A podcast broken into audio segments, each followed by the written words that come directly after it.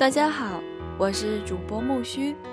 今天我们所要分享的文字来自于故事 （story）、材质、结构、风格和荧幕剧作的原理。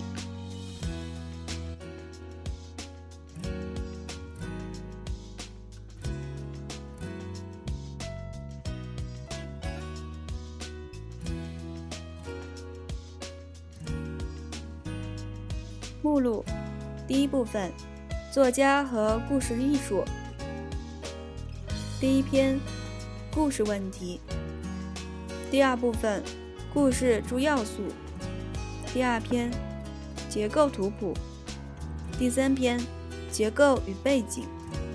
第四篇，结构与类型。第五篇，结构与人物。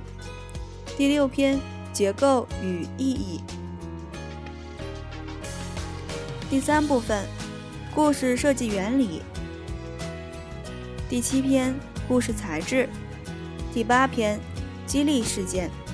第九篇，幕设计。第十篇，场景设计。第十一篇，场景分析。第十二篇，布局谋篇。第十三篇，危机、高潮和结局。第四步。作家在工作。第十四篇，反面人物塑造原理。第十五篇，解说。第十六篇，问题和解决方法。第十七篇，人物。第十八篇，文本。第十九篇，作家的创造方法。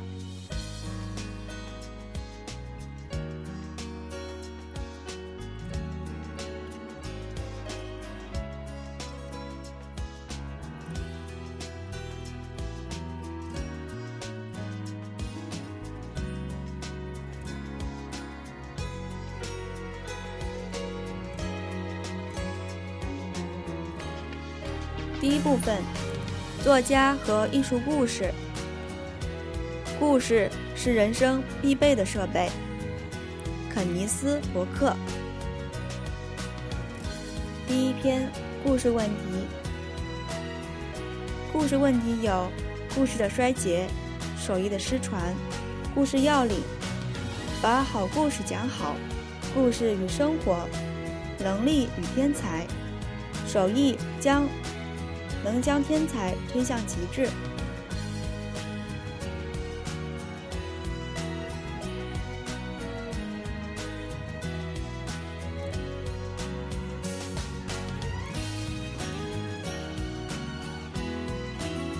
一、故事的衰竭。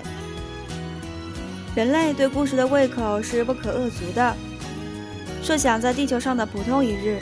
有多少故事在以各种形式传送着？翻阅的散文书页，表演的戏剧，放映的电影，源源不断的电视喜剧和正剧，二十四小时的报刊和广播新闻，孩子们的睡前故事，酒吧吹牛，网上闲聊。故事不仅是人类最多产的艺术形式，而且适合人类的一切活动：工作、玩乐、吃饭、锻炼。争夺着人们每一刻醒着的时间。我们讲述和倾听故事的时间，可以和睡觉的时间相提并论。即使在睡着以后，我们还会做梦。为什么？我们人生如此多的时间，为什么总在故事中度过？因为，正如评论家可尼斯·伯克所言，故事是人生必须的设备。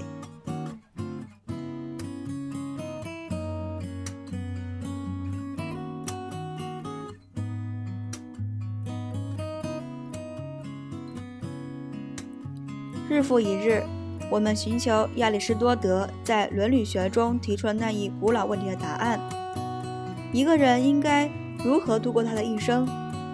但问题的答案总是在规避着我们。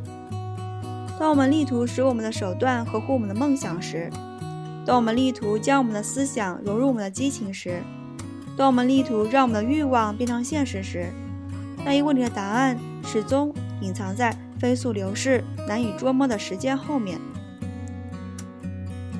我们犹如乘坐一艘飞船，险象环生地穿行在时间隧道之中。如果我们想让飞船减速，以便捕捉人生的模式和意义，人生就会像一个可视塔一样扑朔迷离，时而严肃，时而滑稽，时而静止，时而狂乱，时而意味深长，时而索然寡趣。重大的世界事物完全在我们的掌控之外。而个人事物又往往的钳制着我们，尽管我们无不努力的用双手牢牢掌握着自己的方向盘。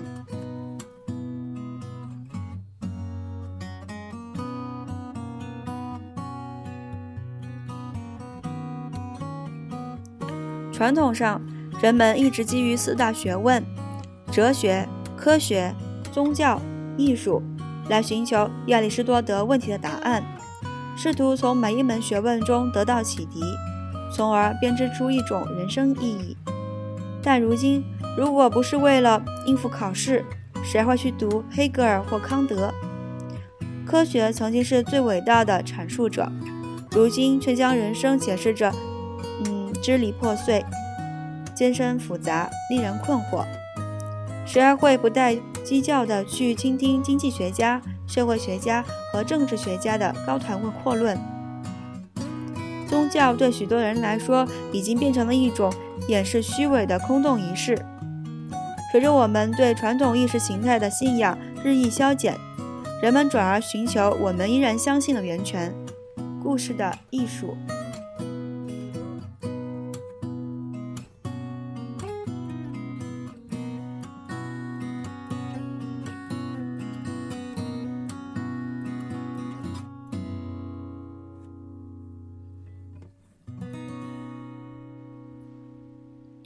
世人对电影、小说、戏剧和电视的消费是如此的如饥似渴，不可厌足。故事艺术已经成为人类灵感的首要来源，因为它不断的寻求整治人生混乱的方法，洞察人生的真谛。我们对故事的欲望反映了人类对捕捉生活模式的深层需求。这不仅仅是一种纯粹的知识实践。而是一种非常个人化和情感化的体验。用剧作家让·阿努伊的话来说，小说赋予人生以形式。有人认为这种对故事的渴求只不过是纯粹的娱乐，与其说是对人生的探索，不如说是对人生的逃避。但是，究竟什么是娱乐？娱乐即是沉溺于故事的仪式之中。达到一种知识上和情感上令人满足的目的。对电影观众来说，娱乐即是这样的一种仪式：坐在黑暗的影院之中，将注意力集中在荧幕之上，来体验故事的意义，以及那一感悟相伴而生的强烈的，有时甚至是痛苦的情感刺激，并随着意义的加深而被带入一种情感的极度满足之中。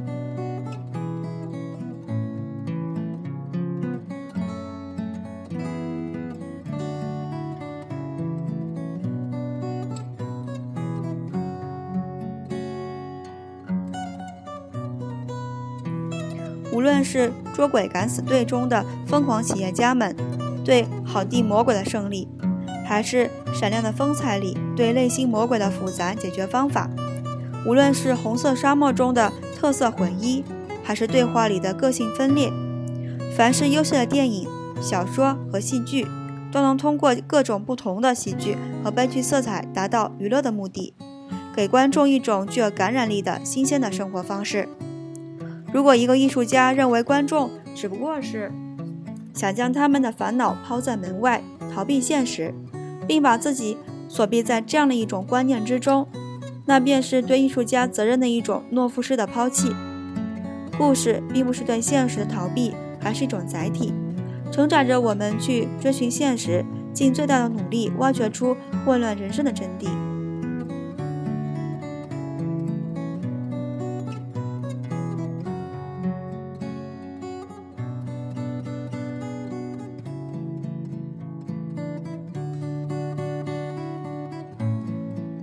然而，尽管不断拓展的媒体现在已经能够使我们的跨越国界和语言的壁垒，将故事传送到千家万户，故事讲述的总体质量却每况愈下。我们偶尔能够读到或看到优秀的作品，但大部分时候，我们已经厌倦了在报刊广告、录像带出租店和电视指南上苦寻高质量的东西，厌倦了将只读了一半的小说看然放下，厌倦了在中场休息时溜出剧院，厌倦了在走出电影院时这样越界自己的失望。不过，摄影还是挺漂亮的。故事的艺术正在衰竭，记住亚里士多德在两千三百年前所指出的：如果连故事都讲不好了，其结果将是懦弱与颓废。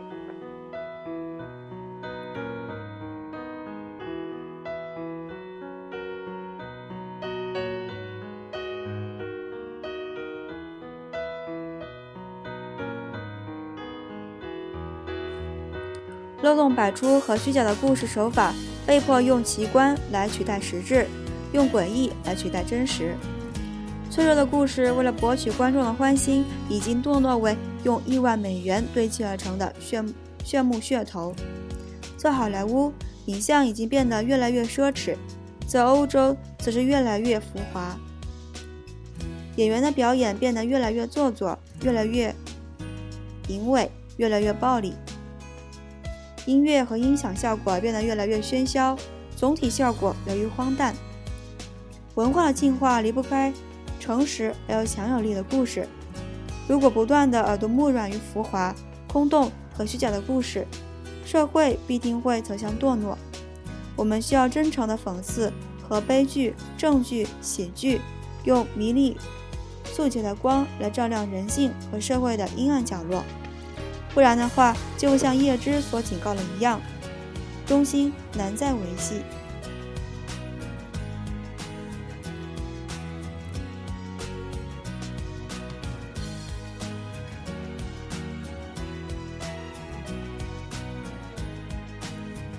好莱坞每年生产和发行影片四百到五百部，事实上是每天一部，其中有少数的优秀影片。但大部分都属平庸或粗略之作。市场上所以充斥着如此之多的陈词滥调，人们不禁要去怪罪那些批准投拍的巴比特式的人物。不过，我们可以回忆一下影片幕后玩家中的情节。姨母罗宾斯笔下年轻的好莱坞经纪人解释说，他有许多敌人，因为他的制片厂每年要收到两万多个电影剧本。但只能投拍十二部影片，这是符合史实的对白。大制片厂的故事部门要阅读成千上万个剧本、故事大纲、小说和戏剧，才能精选出一个上好的荧幕故事，或者说的更准确些，挑选出一些半好的东西来开发成上好的剧本。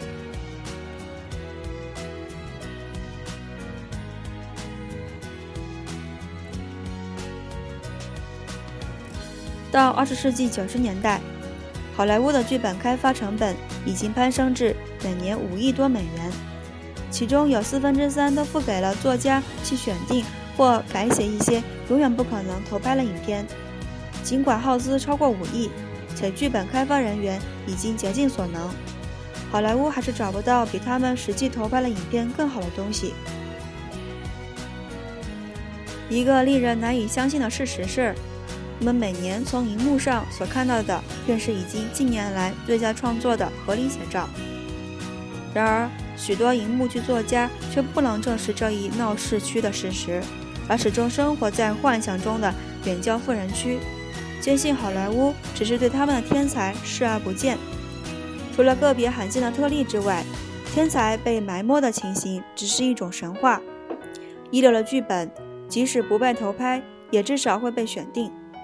对于能够讲述优秀故事的作家而言，这是一个卖方市场，曾经是，而且永远是。每年，好莱坞都稳守着数百部影片的国际业务，这些影片总是被拍出，大多数会在影院发行，经过几周之后便偃骨息偃旗息鼓，然后便谢天谢地地被人们遗忘。然而，好莱坞不但生存了下来，而且还日益昌盛。因为它几乎没有竞争。过去的情形却并不总是如此。从新现实主义的崛起到新浪潮的汹涌，北美影院曾一度辉映着杰出欧陆电影人的作品，严峻挑战着好莱坞的霸主地位。但随着这些大师的相继故去或先后隐退，过去二十五年来，优秀的欧洲影片则日渐稀少。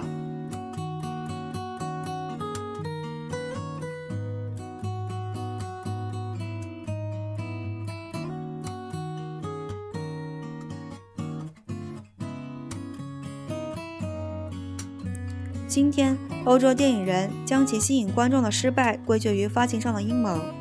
然而，其前辈雷诺阿、伯格曼、费里尼、布鲁埃尔、瓦伊达、克鲁佐、安东尼奥尼、雷乃的影片却风靡全世界。制度并没有改变，非好莱坞影片的观众还是同样的广大而忠实。发行上的动机也依旧和当年一样。钱，唯一变化的是，当今的作者已经不能以其先辈的实力来讲述故事，就像浮华的室内装修商一样，他们拍出影片仅仅是能够悦人眼目，除此之外别无他物。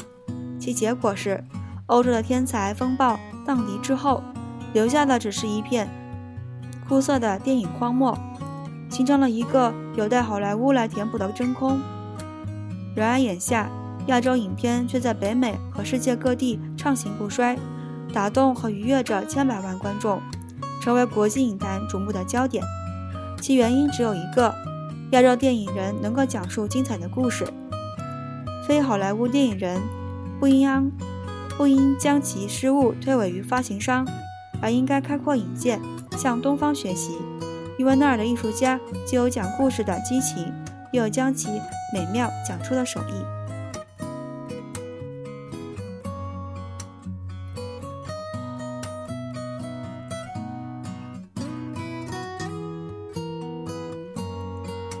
部分：作家和故事艺术。第一章：故事问题。